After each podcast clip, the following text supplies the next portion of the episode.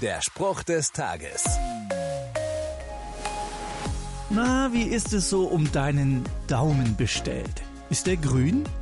Falls ja, dann weißt du, damit eine Pflanze wachsen kann, muss sie manchmal radikal beschnitten werden. Ganz ähnlich verhält es sich auch mit dem Glaubenswachstum von Christen. Denn euer Glaube wächst sehr und eure gegenseitige Liebe nimmt zu bei euch allen. So schreibt es Paulus an die Christen in der Stadt Thessalonich.